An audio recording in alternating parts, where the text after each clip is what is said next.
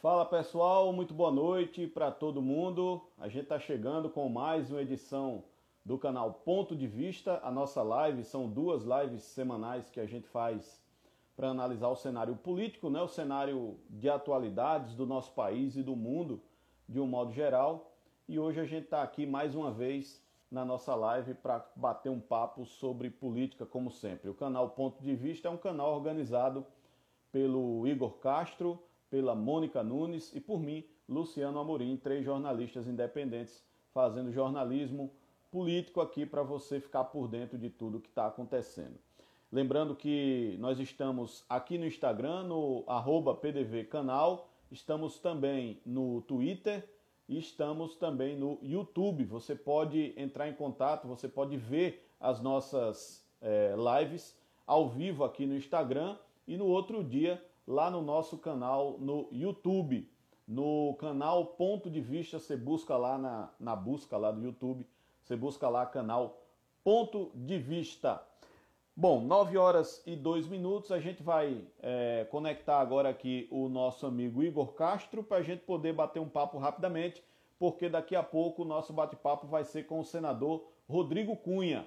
Rodrigo Cunha vai estar aqui conversando com a gente, obviamente, sobre essa epidemia pandemia do coronavírus e também sobre outros assuntos relativos à sua gestão como senador da República. Então, você não pode perder daqui a pouquinho o vai estar aqui conversando com a gente. Agora com a gente para bater um papo junto comigo, o jornalista Igor Castro. Olha ele aí na parte de baixo aqui da, da nossa tela, dividindo a tela comigo, meu amigo Igor. Muito boa noite, Igor. Seja bem-vindo mais uma live aqui do canal Ponto de Vista e mais uma semana é, agitada, né? Uma semana agitada para a gente conversar politicamente. É, muita coisa acontecendo em Brasília, muita gente, muita coisa acontecendo aqui em Alagoas. A gente já falou isso na semana passada. A contaminação pelo governador Renan Filho pelo coronavírus, contaminação de alguns deputados e também alguns prefeitos do interior. O coronavírus começando a contaminar o pessoal que está na linha de frente, né, Igor? Boa noite. Boa noite, boa noite, Luciano. Boa noite a todos que já estão nos acompanhando aí nesse início de live. Hoje uma live especial, né, com o senador Rodrigo Cunha daqui a pouco, mas por enquanto a gente vai bater um papo hoje sobre realmente esses últimos, vamos dizer assim, esses últimos acontecimentos que já vêm de três meses, né? Todos os dias, é o todos os dias é, são os mesmos assuntos, porque na verdade o coronavírus gira, gira, gira de muitas, muitas, vamos dizer assim, muitos temas diferentes, mas é o tema central, principal, é o coronavírus. Então, é, esse número que a gente já vinha, inclusive, debatendo quando ia chegar, pelo menos aqui em Alagoas, no, nos mil casos, já ultrapassou, né, Luciana? Assim, a gente hoje, eu estava até conversando com, com pessoas da CESAL, da Secretaria de Estado de Saúde, é, eu achava que no sábado ou domingo chegaria. É, até porque no outro domingo nós tínhamos, se eu não me engano, 400, 500 casos. Eu achava que ia demorar um pouco mais. Mas já hoje, já ultrapassamos mil casos, só aqui em Alagoas. Então, para você ver, quando, quando isso acontece, a gente fica ainda mais preocupado. E no Brasil, à toa, nós já estamos perto dos 6 mil casos, né? Nós vamos para 6 mil mortes, na verdade. Logo, logo a gente vai ultrapassar outros países. Eu vi estudos hoje, assim, muito alarmantes para a real situação do Brasil, é, dizendo, dizendo aquilo que o ex-ministro da Saúde, Mandetta, falava, que o pico, que ele achava que antes era em abril, que graças ao isolamento não foi em abril, ele está ocorrendo agora, no, vai ocorrer em maio e vai ocorrer em começo de junho. Porque as pessoas, e de forma geral, é, a gente pode até fazer essa análise, Luciano, no sábado é, é, e, ou, ou, outro dia, é, as pessoas, de forma geral, saíram, saíram para as ruas,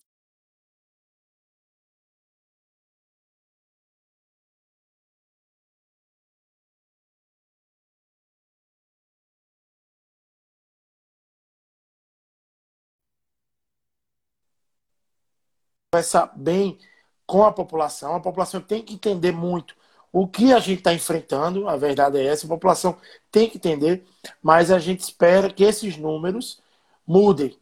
O, o otimismo é esse, né? A, a expectativa, a realidade é que isso não aconteça, mas a gente tem que pensar positivo de que as pessoas possam não apenas sair de casa com máscara. Eu vi muita gente hoje em Arapiraca, eu andei um pouco de carro, eu vi muita gente de máscara, muita gente mesmo, mas 70% da população de máscara. É, até achei muito alto o número, pelo, pelo que eu já estava vendo da, das pessoas. Mas, mas não é só a máscara que, que impede a entrada do vírus, né? É, é higiene pessoal, é verdade. É, você não está tocando, então isso tudo tem que ser tocado para que a população entenda de uma vez por todas que o vírus é um inimigo invisível e que a gente precisa combater de uma vez por todas. É isso aí. Vamos mandar um abraço aqui para o Fernando Daniel, dentista, para Aline Pedrosa Melo, que é da assessoria do Rodrigo, já está aqui com a gente, para Juliana Ribeiro Garrote, para o Michael Marques, nosso querido coordenador de comunicação lá do Tribunal de Justiça. Um abraço, Michael. Para Ana Peixoto, para o Gustavo Amorim, que não é meu primo, não é meu parente, pelo menos que eu saiba, né?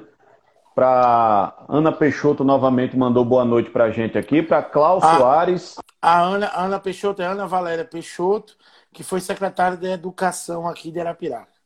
Ah, show de bola. Obrigado, secretária, por estar aqui com a gente. E para Cláudio Soares, que disse: Olá, meninos, todos os dias o assunto fica pior. Mas eu sempre solto aqui uma notícia.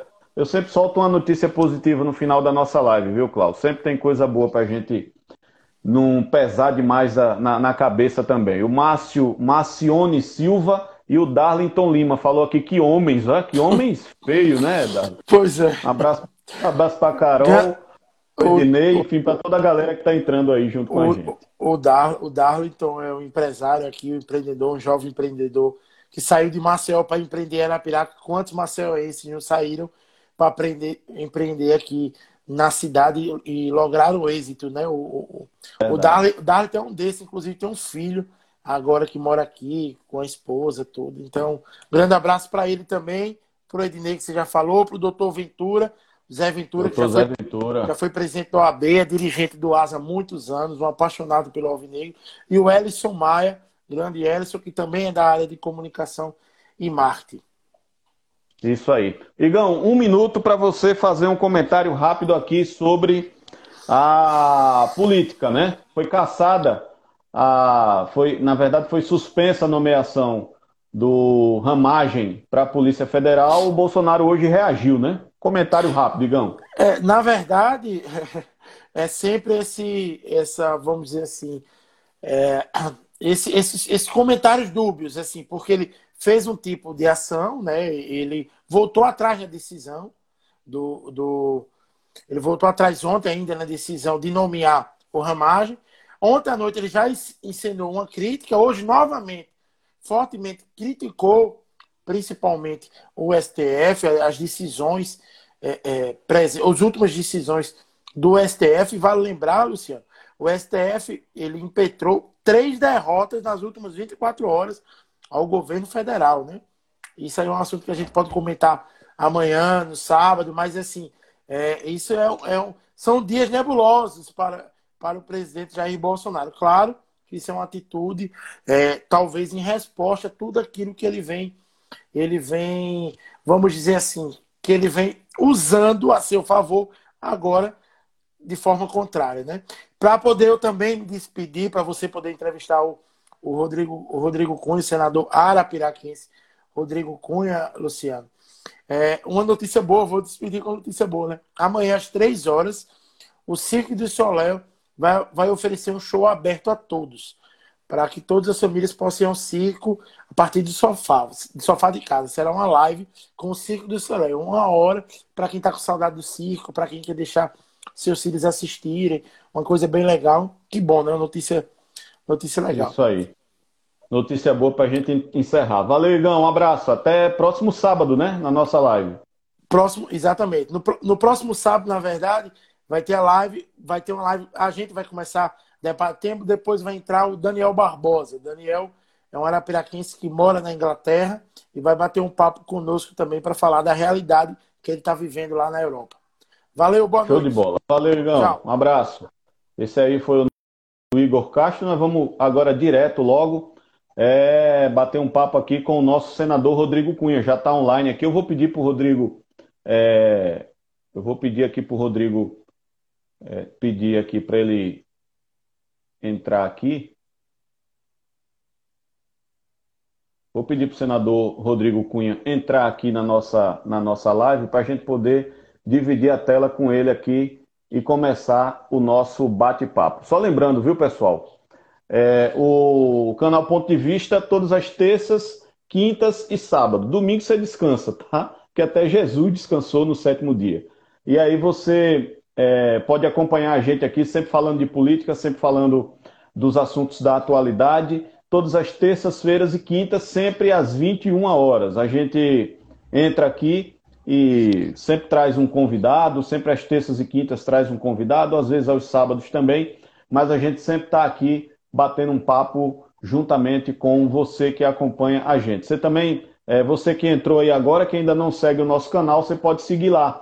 Entra, é, fica aqui nesse mesmo perfil, segue aí o nosso Instagram, o arroba PDV Canal, e assina lá as notificações e entra também no nosso canal lá no YouTube, no canal Ponto de Vista lá no YouTube. Todos os nossos vídeos estão lá no YouTube para você poder acompanhar. Vou pedir o senador Rodrigo Cunha, estamos aguardando ele entrar aqui na nossa live para a gente poder bater aquele papo, poder conversar um pouco com um dos três senadores alagoanos. Né? Nós temos o senador Renan Calheiros, o senador Fernando Collor e o senador Rodrigo Cunha, que também representa essa renovação da política. Não só representa a renovação da política, como também representa a política arapiraquense. Né? O Rodrigo Cunha, que apesar de ter morado um tempo na capital alagoana, o Rodrigo Cunha é de Arapiraca, representa também aqui o agreste do estado de Alagoas.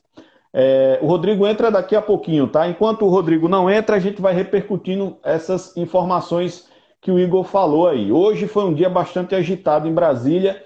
O presidente Jair Bolsonaro se, presidente Jair Bolsonaro se, se é, fez algumas declarações sobre a não nomeação do Alexandre Ramagem. A gente fala sobre isso daqui a pouco. Eu vou já colocar o Rodrigo aqui na nossa transmissão para a gente poder bater um papo com o nosso senador pelo estado de Alagoas. Mora em Maceió, né, Cláudio? Mas tem uma história aqui na cidade de Arapiraca, né? Vou até perguntar a ele pessoalmente aqui. O senador Rodrigo já está com a gente. Nosso querido Rodrigo Cunha. Seja muito bem-vindo aqui, Rodrigo. Essa é a live do canal Ponto de Vista. A gente é um canal que é independente, que a gente montou, eu, jornalista Mônica Nunes e o jornalista Igor Castro, para a gente discutir, bater um papo, conversar sobre essa questão política que ocorre no estado de Alagoas. Eu acho que seu áudio não está funcionando bem, viu, senador? Vou pedir para o senhor. Não, eu ainda não falei, não, estava só ouvindo. É, mas tem um, tem, um, tem um ruídozinho, agora melhorou. Melhorou. Tá melhorando? Rodrigo. Não, agora está ótimo, está ótimo. Tá bem? Senador Rodrigo, boa noite, seja bem-vindo. Muito obrigado por ter aceito o nosso convite, o nosso convite aqui do canal Ponto de Vista. É, isso aqui é um bate-papo, tá? Aqui a gente tá, o senhor deve estar em casa, eu também estou em casa, então vamos bater aquele papo aqui, tentar entender melhor é, do seu ponto de vista, porque é para isso que as pessoas estão entrando aí. Do seu ponto de vista, a gente entender o que é que está acontecendo com o estado de Alagoas, o que é que está acontecendo com o Brasil. Para começar, senador, eu queria, além do seu boa noite, obviamente, que a gente já batesse num ponto muito importante especificamente eu, isso acontece aqui em Arapiraca, mas eu vi em perfis de Instagram acontecendo em praticamente todas as cidades onde tem agência da Caixa Econômica Federal em Arapira, em, em, no estado de Alagoas e até no Brasil. Primeiro, a cultura da população de querer o dinheiro na mão. Embora é, tenham sido feitas contas é, eletrônicas para todas as pessoas, essas pessoas pudessem movimentar esses recursos, esses recursos do auxílio emergencial é, pelas próprias contas, toda, hoje filas quilométricas, não só na, na, nas agências da Caixa aqui de Arapiraca, como nas agências da Caixa de todo o Brasil. Eu, eu lhe pergunto, senador, é, o que fazer para a população brasileira, especificamente essa população que precisa desse auxílio emergencial, são quase 100 milhões de pessoas, o que fazer para essas pessoas entenderem a importância do isolamento social. E qual o problema dessas aglomerações especificamente na agência da Caixa? É de prefeitura, é do governo do estado, é, do decre é, é dos decretos, é do Ministério Público. O que, que a gente pode fazer para minimizar essa situação tão grave e que vai trazer consequências tão graves daqui em diante, senador? Boa noite. Bem, boa noite, Luciano. É um prazer falar com você, dessa vez de maneira virtual.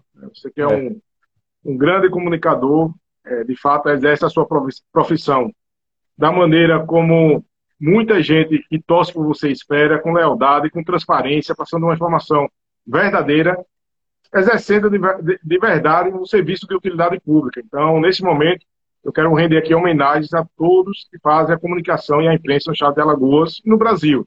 Um momento tão importante como estamos vivendo, a importância da imprensa de passar a informação correta, de passar aquilo que, que aconteceu e que está acontecendo com o mundo, aquilo que está acontecendo com outros estados, para que evite que o nosso estado também venha a ser colocado como sendo um caso negativo de ações de combate ao Covid-19. Então, aqui em seu nome, eu também quero mandar um abraço para a Mônica Nunes e para o Igor, e junto com vocês estão idealizando esse projeto, que é um projeto do nosso mundo, do mundo real, do mundo atual, é justamente esse trabalho virtual da comunicação. Então, vocês estão saindo na frente e, com certeza, tem muito a crescer e a levar informação de maneira direta para as pessoas.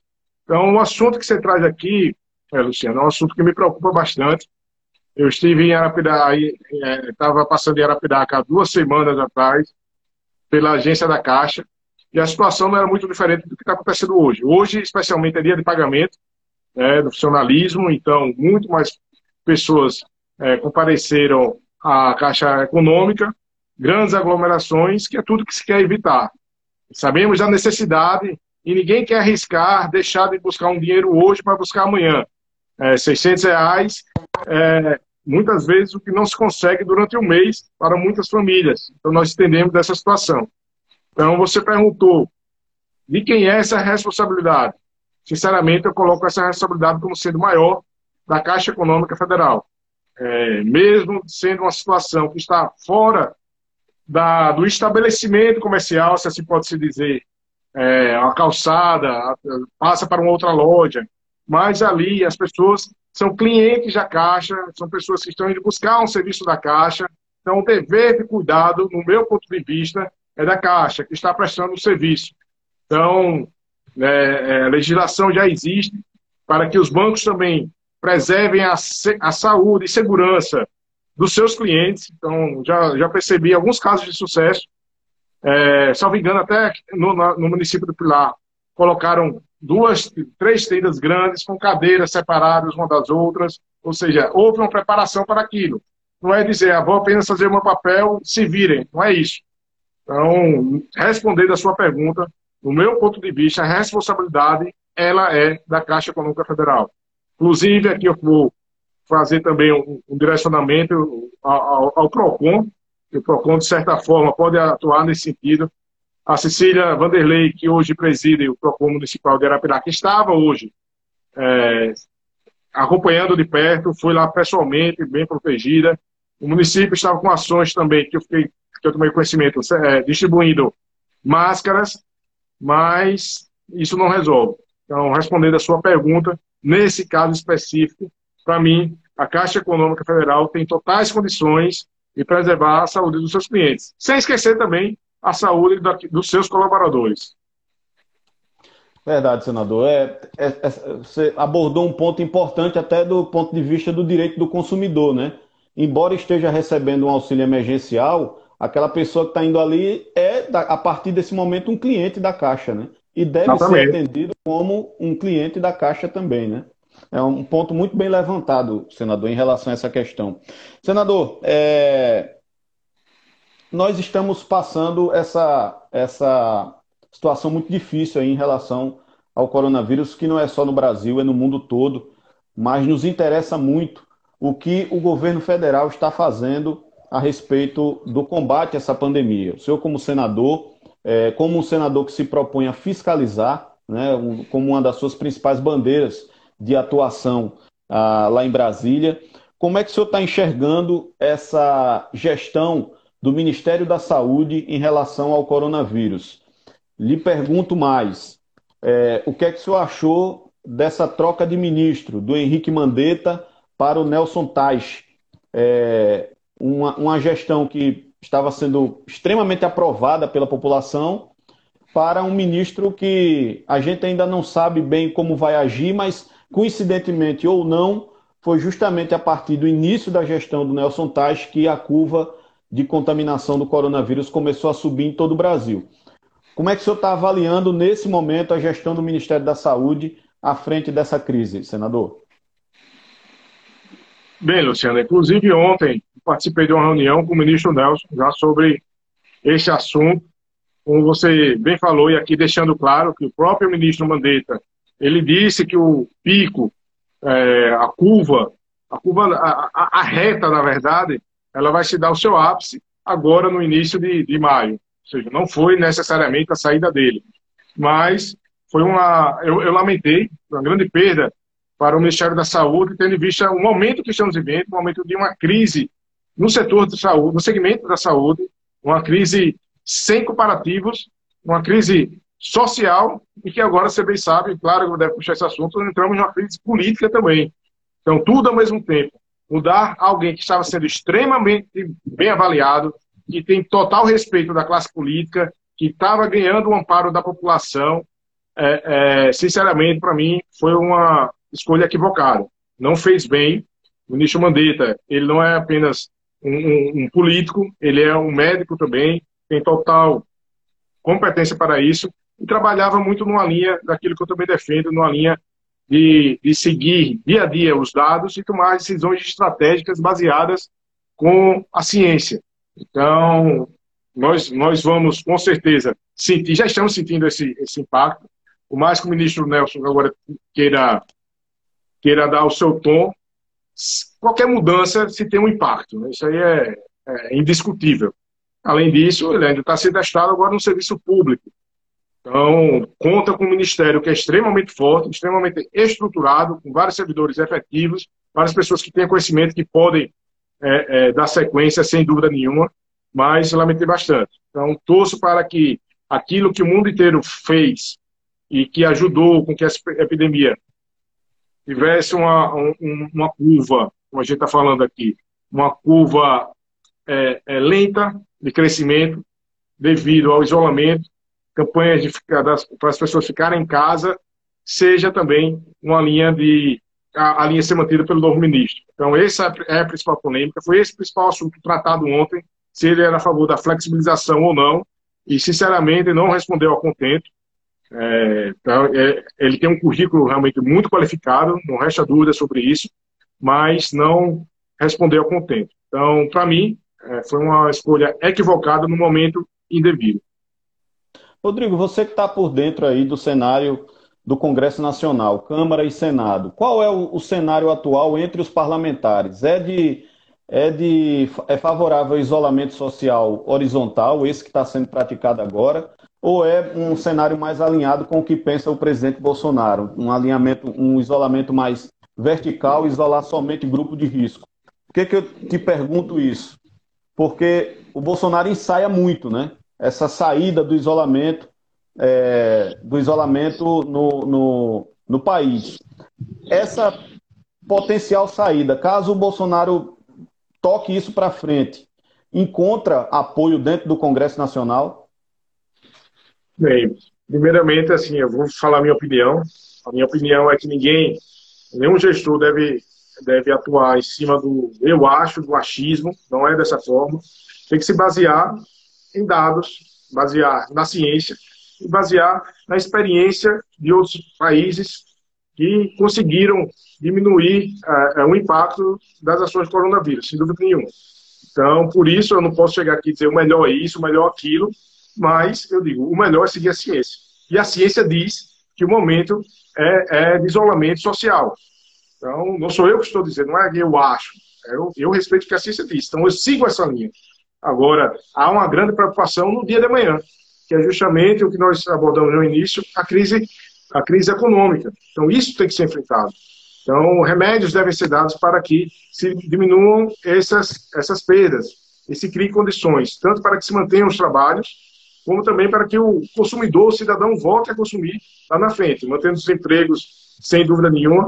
É uma grande dificuldade, as empresas estão passando por sérias dificuldades, bares, restaurantes, hotéis, autônomos, é, profissionais liberais, ou seja, foi uma crise generalizada que a gente não sabe como vai terminar isso.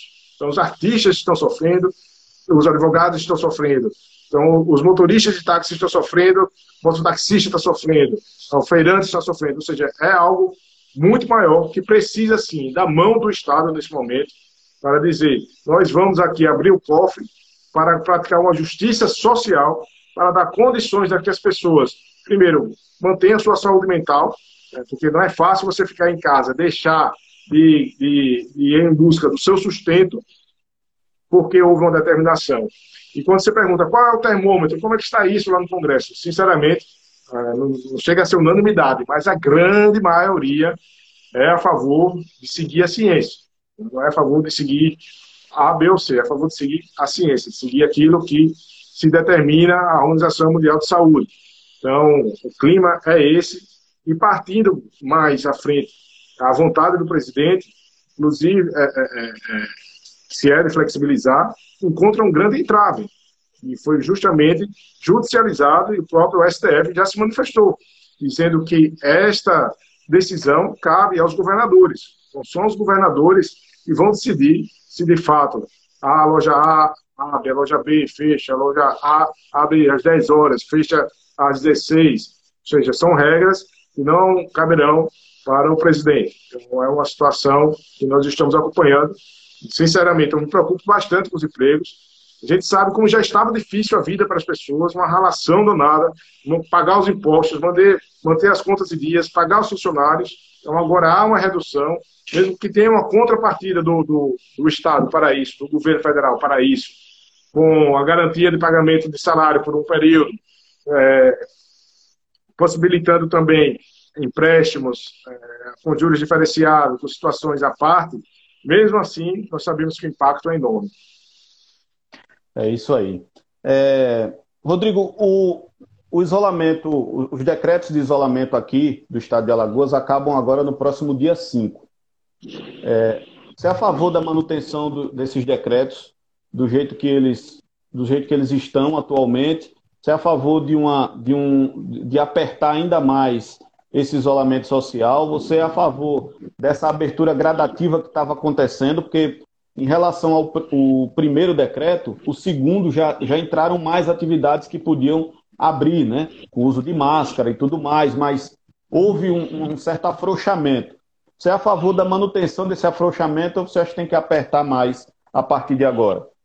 É, Luciano, o que eu acho é o seguinte: nós tivemos um decreto inicial, tivemos um segundo, e a situação do dia 5 vai estar pior do que foi o do primeiro e do segundo é, decreto. Então, a situação em estatísticas, em números, é, nós temos hoje 1.045 pessoas confirmadas com coronavírus em Alagoas, registrando 47 mortes.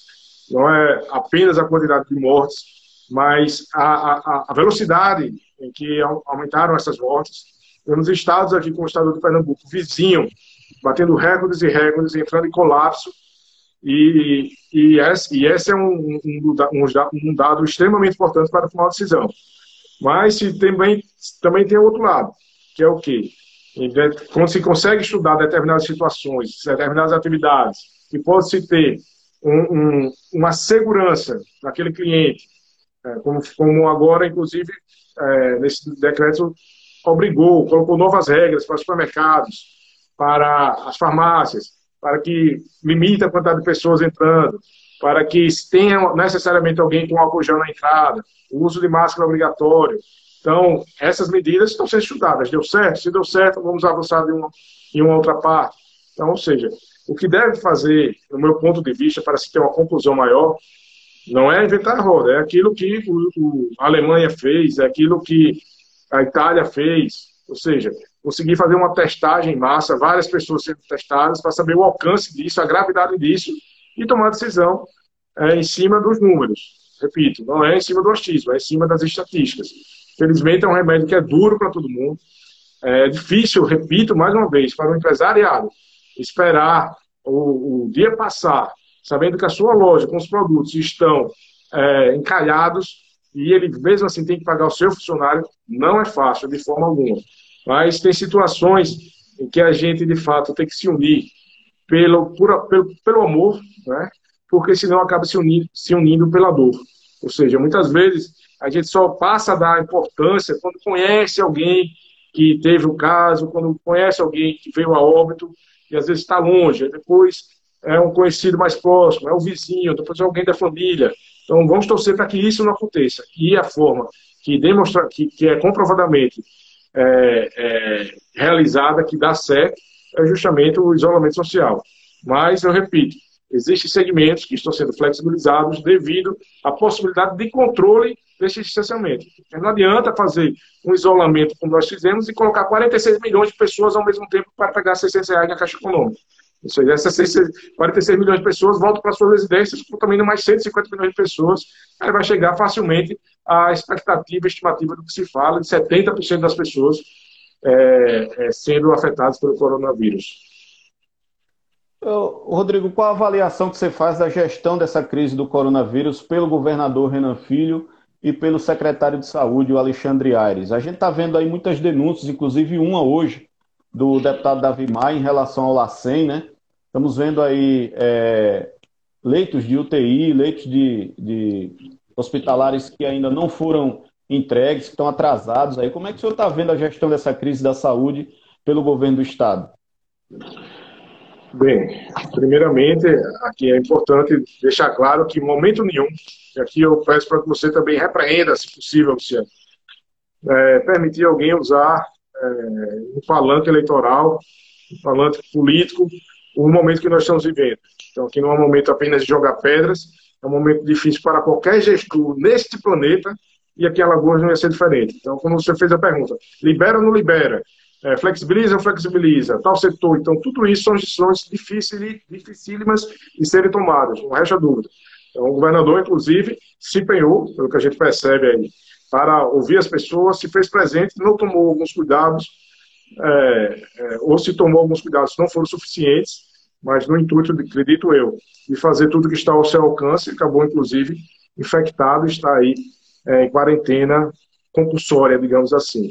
O Alexandre Ares, secretário de Saúde, ele está acompanhando a tendência nacional, é, está passando os dados, e é isso que nós esperamos, dados fidedignos, é, ninguém aqui deve tratar o sol com peneira, colocar a poeira embaixo do sofá, de maneira alguma, tem que tornar público, é, por pior que seja a, a, nossa realidade, para que se possa ter as melhores medidas. Então, o que eu vejo nesse momento, eu vejo o secretário de Saúde empenhado, sem dúvida nenhuma, mas eu acompanho também o que você bem disse. A denúncia feita pelo deputado Davi Maia, a denúncia gravíssima, né, que é um momento que a gente deve buscar as investigações, transparência, é inaceitável num momento como esse, se tenha determinados privilégios. Então, o Davi está numa linha extremamente interessante, conversei com ele, passei também, inclusive, algumas, algumas informações do Ministério da Saúde para que ele possa também robustecer sua atuação é, e, dessa forma, fazer com que tanto um feirante quanto um, um, um político tenha o mesmo tratamento, pelo menos é assim que se espera, é um alagoano. Ele tenha um tratamento, tenha condição de fazer um exame, tenha condição de receber o tratamento. Então, nossa maior preocupação aqui vai justamente na questão dos leitos, né, a quantidade de leitos necessárias e UTIs, né, não apenas leitos, mas assim, leitos de UTIs é, que nós hoje ainda, temos uma situação confortável, mas que se tivermos o que está acontecendo no estado vizinho, de Pernambuco, vai ser realmente uma grande, uma grande calamidade. Além disso, faço também uma crítica, pelo que eu ouço dos prefeitos, a necessidade de que se tenha um tratamento igual aos municípios, na distribuição dos insumos é, é, para os postos de saúde, para a Secretaria de Saúde, a quantidade de algo importantíssimo que são os equipamentos de proteção individual para os profissionais da saúde. Então, é inadmissível colocar em risco a saúde daqueles que estão salvando vidas. Então, não adianta inaugurar daqui a um mês um hospital, um grande hospital, vamos imaginar, com vários leitos, se faltar aquele profissional da saúde porque vai estar doente, porque vai estar detestado, porque vai estar hospitalizado. Então, temos que cuidar muito da classe é, é, é, da área de saúde em geral, tanto dos enfermeiros, dos auxiliares, dos médicos, de todos aqueles que fazem o atendimento aos, aos doentes, para que se possa ter um, um, uma expectativa, pelo menos, menos agressiva daqui a alguns dias. Deixa eu trazer essa, essa questão do coronavírus para o nível nacional novamente, Rodrigo, porque nós temos hoje, é, primeiro que nós temos várias declarações desastradas aí do presidente em relação a essa pandemia. Né? A última foi dada há dois dias atrás, quando falou-se lá da questão das mortes, e ele né, respondeu dizendo, e daí? É, sou Messias, mas não faço milagre, várias declarações é, sem, sem, nenhum, sem nenhuma humanidade, né, sem nenhuma sensibilidade em relação à situação das famílias que estão perdendo seus entes queridos. Paralelo a isso, Rodrigo, nós temos 29 pedidos de impeachment do presidente Jair Bolsonaro na gaveta do deputado Rodrigo Maia, presidente da Câmara. Senhor, como, você, como senador, você acha que tem clima hoje, apesar de, dessa pandemia, dessa situação de quase caos no país? Você acha que tem clima para o impeachment no país hoje? Você acha que é melhor manter o presidente, mesmo com esse tipo de declaração a respeito da pandemia, ou você acha que tem clima para o impeachment no Congresso Nacional? Bem, é, é importante, Luciano, deixar claro, sinceramente, nós estávamos ah, conseguindo um alinhamento muito interessante, com uma celeridade enorme nas votações no Congresso Nacional. É, não foi fácil no início de adaptação, inclusive no próximo sábado agora, nós teremos votação remota do Senado Federal, algo inédito. É, conseguimos dar esse ritmo, porque a prioridade absoluta do país estava sendo a saúde e a economia. Então, as ações de combate ao coronavírus e de recuperação das empresas e dos empregos. Então, só se falava disso. Agora, infelizmente, hoje é necessário falar desses vários processos de impeachment que estão aparecendo devido à, à saída principal do ministro da Saúde e da, da Justiça e suas alegações. Né? Então, quanto a isso, eu sempre sou a favor de que investigações não necessariamente são, acusa são, são condenações. Então, se se tem é, é, acusações legítimas feitas por quem tem uma, um grande uma pessoa que tem um grande respaldo nesse país, é, inclusive do próprio presidente, tem um respaldo dele há uma semana atrás, fez acusações graves, acusações essas que devem sim, do meu ponto de vista, serem investigadas. Então, passo a passo vai sendo dado para que se tenha a alcance da gravidade dessa, dessas denúncias. Então, sinceramente, hoje eu não acho que é o momento de iniciar um processo de impeachment, não acho que é isso.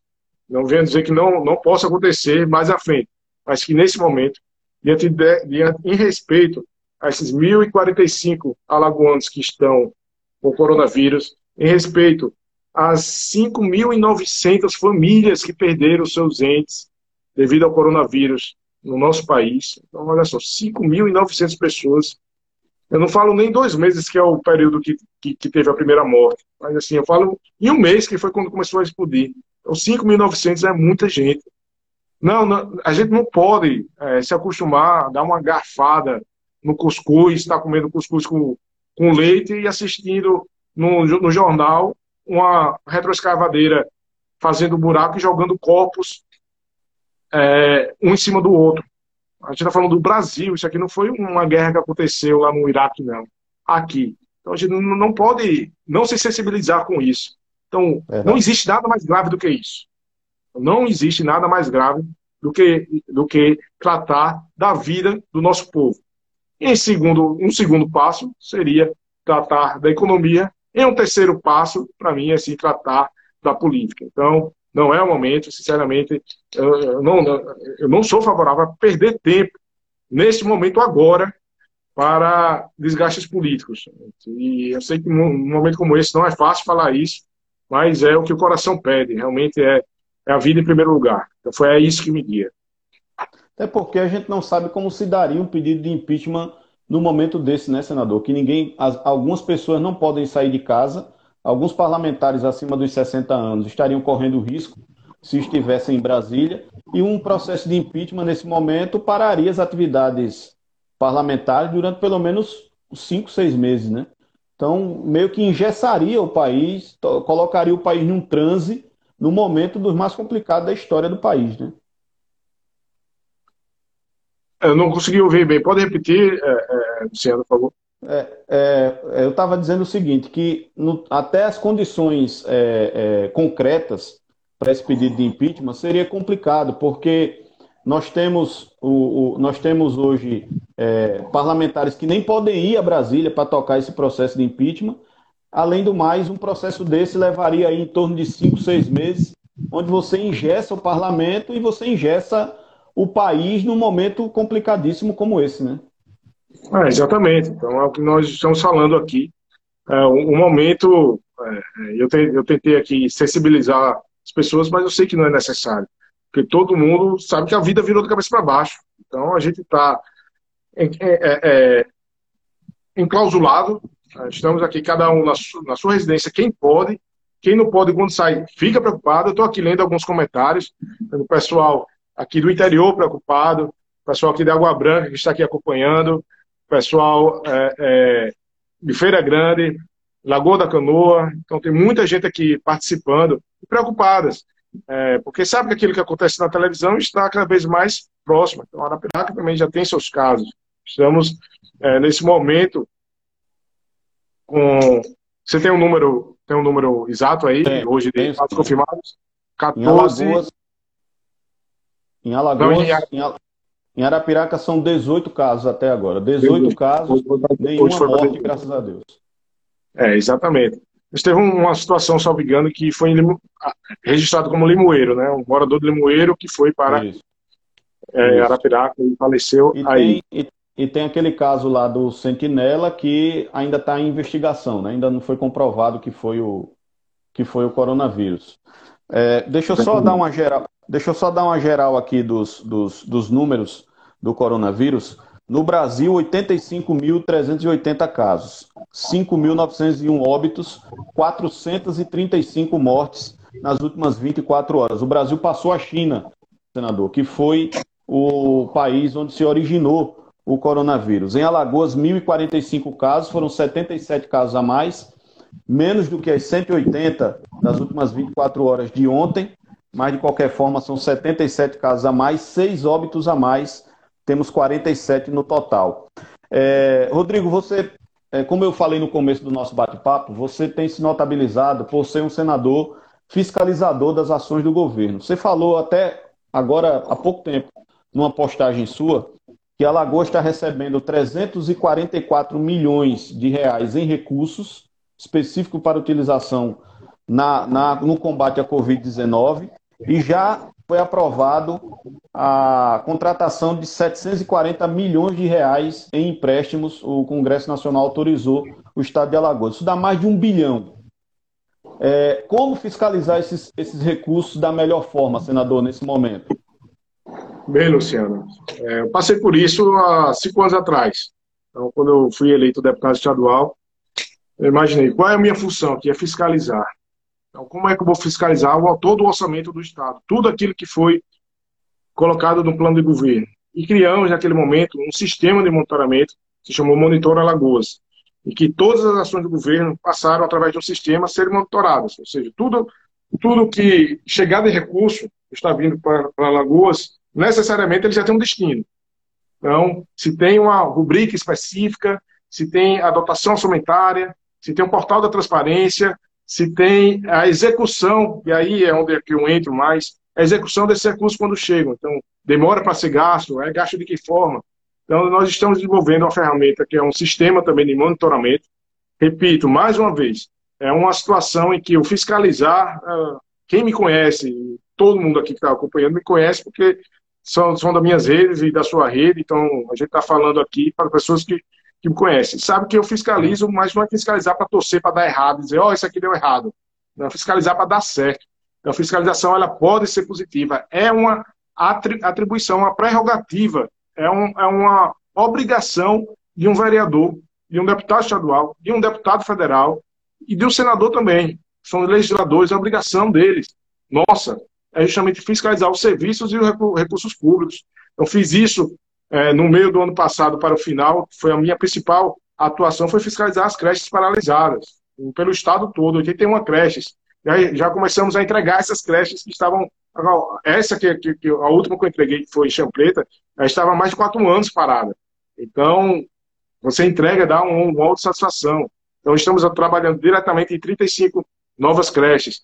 Então, esses recursos que eu fiscalizava há cinco anos, imagina só, eram recursos é, do orçamento do Estado, é, daquilo que estava posto. Então, imagina agora, por exemplo, quando você fala em 700 milhões de reais, que é mais ou menos o valor transferido para o dólar do empréstimo destinado para o Estado de Alagoas, no qual eu, fui, eu participei. Então, teve a minha atuação ali, minhas emendas parlamentares. Hoje mesmo, é importante dizer isso aqui em primeira mão, inclusive, Luciano, estamos destinando, conseguimos destinar, Opa, fazer um remanejamento boa, obrigado, de um milhão e meio de reais para apenas para ações de Covid-19 em Alagoas. Então, hoje, nós conseguimos fazer um remanejamento para Arapiraca, que estão indo quase 600 mil reais é, para ser destinado para compra de, de equipamentos de proteção, para testes, ou seja, para dar condições para que os profissionais trabalhem que, que as pessoas também se protejam. Então, isso hoje, é, estamos fazendo uma grande distribuição de recursos nos locais onde, onde comprovadamente precisam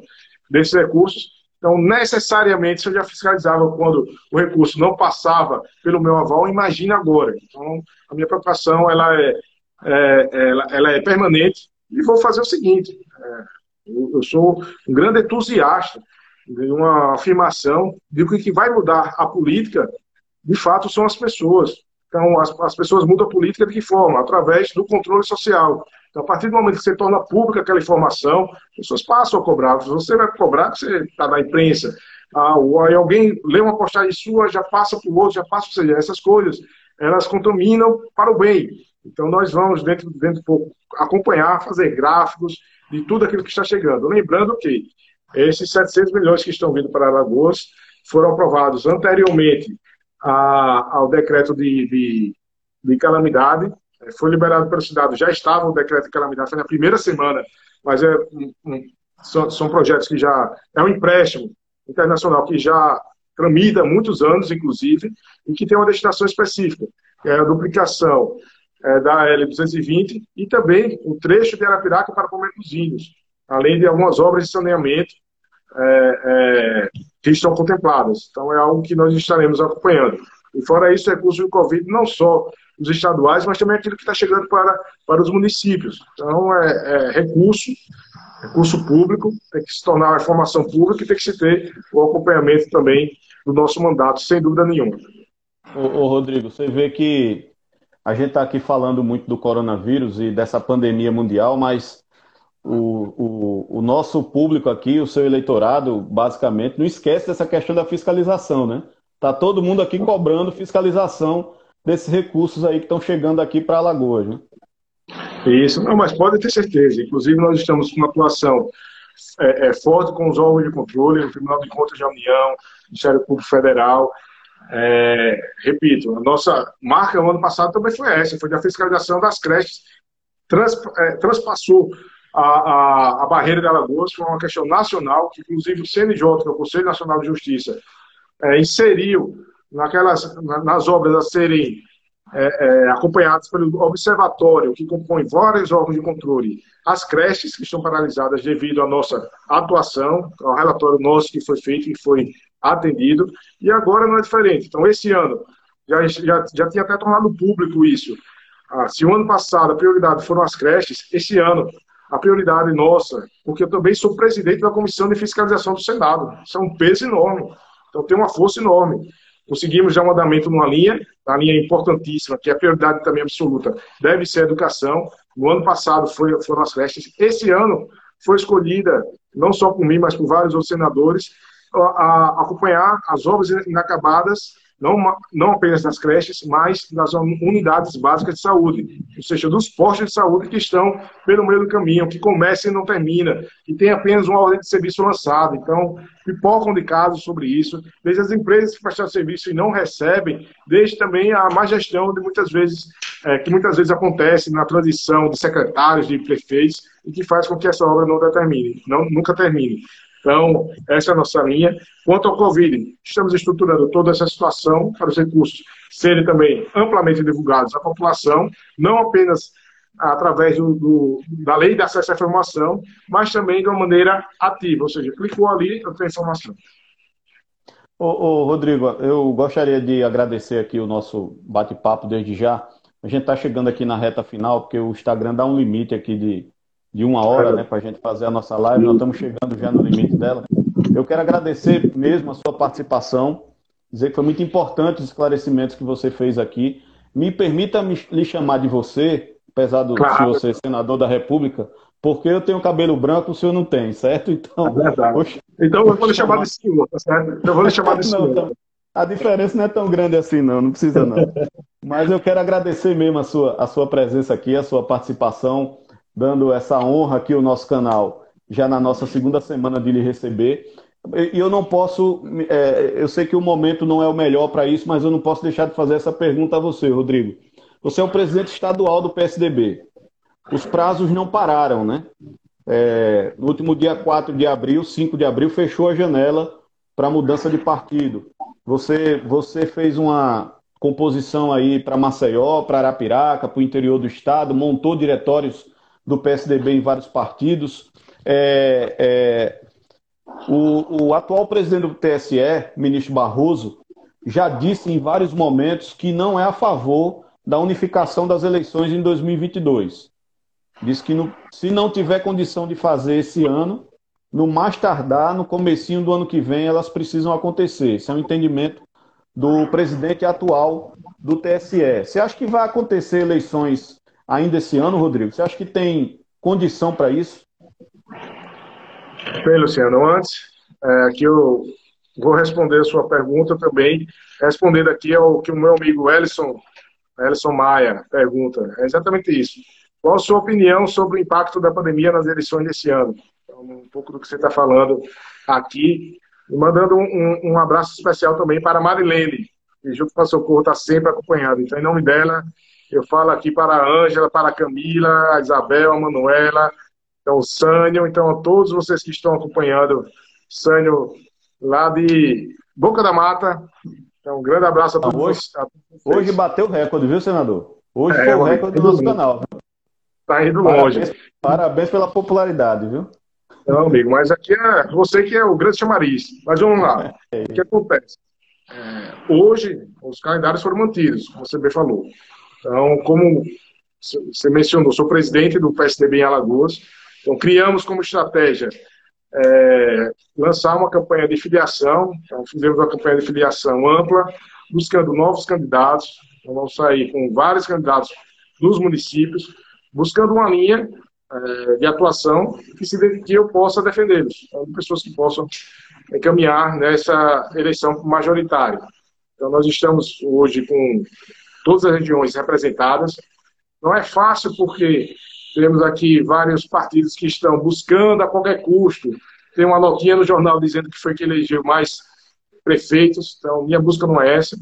Então, minha busca é, de fato, para que eu possa atuar com liberdade, sem prometer e não poder, e sem cumprir e não poder, sem prometer e não poder cumprir. Então, isso a gente sabe que a mentira tem perna curta e esse mundo dá voltas. Então, preferi seguir uma linha é, de estimular novas pessoas a entrarem na política. Fiz isso em todo o estado. Em Arapiraca, é uma situação à parte.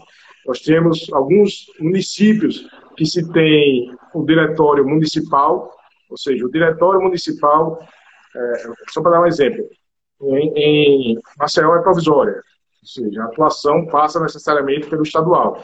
Em Arapiraca é o diretório municipal, tem um mandato. Então temos ali o presidente Moacir, que foi quem capitaneou toda esta articulação. Foi feita pelo presidente municipal, que é o Moacir, Moacir Teófilo. Então, ele que ficou à frente de toda essa situação. É um diretório é, é, e é permanente, seja, tem o seu mandato, tem sua autonomia e vai guiando. Então, enquanto isso, eu fui correr diante daqueles que estavam sob o meu alcance para buscar colocar novas pessoas dentro da política. Então, aí Arapiraca, nós temos várias pessoas que que precisam entrar na política. É interessante, você sabe muito bem disso. Luciano, que as pessoas hoje gostam de falar sobre política. Às vezes falam de maneira errada, mas se expressam pelas redes sociais. Às vezes é, é, é, a gente sente que é aquele que copia uma frase e cola para ganhar um aplauso, um like, mas a gente sabe quem é aquele que se manifesta no sentido, eu tenho voz. Então, eu sei aí que, por exemplo, no setor do empreendedorismo em Arapiraca, que está despontando, temos várias pessoas, a juventude também é muito unificada, temos vários advogados também nessa linha, médicos, comerciantes, é, líderes comunitários, então temos várias pessoas que precisam entrar na política. Então, sou muito favorável a, a essas mudanças, sem dúvida nenhuma. Então, esse é o cenário atual. Quanto à realização de, da eleição esse ano, você já deu resposta. O ministro, quem vai decidir, acredito que não é o Congresso, e sim o ministro Barroso. Então, o ministro Barroso que vai assumir, vai assumir esse mês, eu acho que não chegou nem a assumir ainda.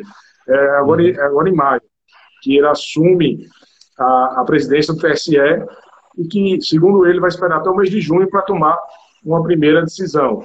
Então, nesse caso, é importante esperar. Eu sou favorável para que, se tiver condições, as eleições sejam feitas, se não tiver, sejam adiadas para o, o espaço mais próximo de tempo, na linha do que bem, bem foi dito. Então, nesse momento agora, como você disse também, não é momento de estar falando sobre eleição, é um momento, inclusive, que se faltar recurso, mesmo que não falte, mas que se dê uma segurança que os recursos do fundo eleitoral se destine para amenizar o sofrimento do povo brasileiro. Eu sou favorável a isso, já me manifestei várias vezes nesse sentido, e é momento, como eu disse no início, de voltar àquela sinergia, aquela força que, que o Congresso estava tendo de se falar em um único tema, que era o coronavírus. Fala, for entrar agora e aprofundar essa crise política nessa, no, no meio de uma crise de saúde, de uma crise econômica, o resultado não vai ser muito positivo.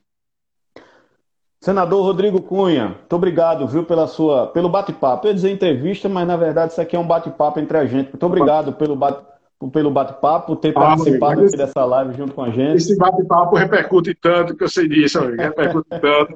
Então, uh, eu quero, inclusive, mandar um abraço para alguns amigos que temos em comum. Então, o Fabrício, um grande amigo também, grande dialoga amigo, sempre com você. Estou vendo aqui o Fabrício também, a Acevedo, que está acompanhando, o Valsande, a Flávia, a Cláudio Soares. Cláudio, me chame para fazer uma live com você, Cláudio. Você perguntou mais que, que o Luciano aqui, não deu nem para você. A Cláudio é ativa, a Cláudio é ativa. Cláudio, me, me chama para conversar, que a gente conversa na hora. Tá certo, Cláudio? E, inclusive, a, a Cláudio também era para quem de sucesso, é uma influência. Menina danada.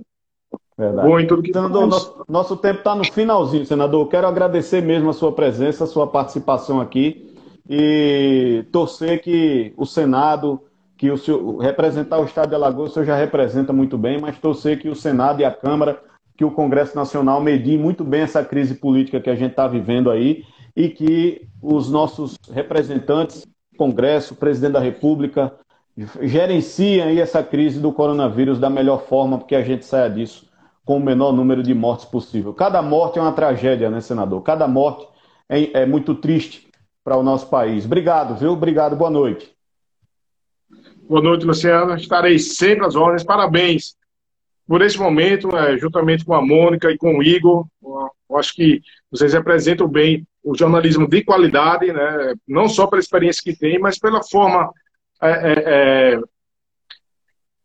a forma passiva, assim, no bom sentido, a forma leal, a forma desarmada de conversar com o entrevistado e tirar as informações. E em algumas situações, eu aqui não vou mencionar, mas assim, a gente às vezes já conversa, conversa com pessoas que, que, elas, que elas buscam justamente a fazer, a, se a gente fala da velha política, o, a, a, parte negativa do jornalismo, que é só, só tentar criar fatos, que muitas vezes não são realidade, para multiplicar o alcance da sua mensagem. Então, sinceramente, eu acho que hoje nos dias de hoje, quando, quando a gente sabe que as pessoas sabem quem é aqui nesse estado, não deve repercutir mais como repercutia antes. Então, essa forma é, é, é, de atuação que vocês têm é uma forma pacífica, é uma forma que traz resultados. Parabéns. Respondendo aqui também as pessoas, Rodrigo, onde é que você está morando? É em Arapiraca, em Maceió, em Brasília. Eu digo, eu trabalho em Brasília, moro em Alagoas,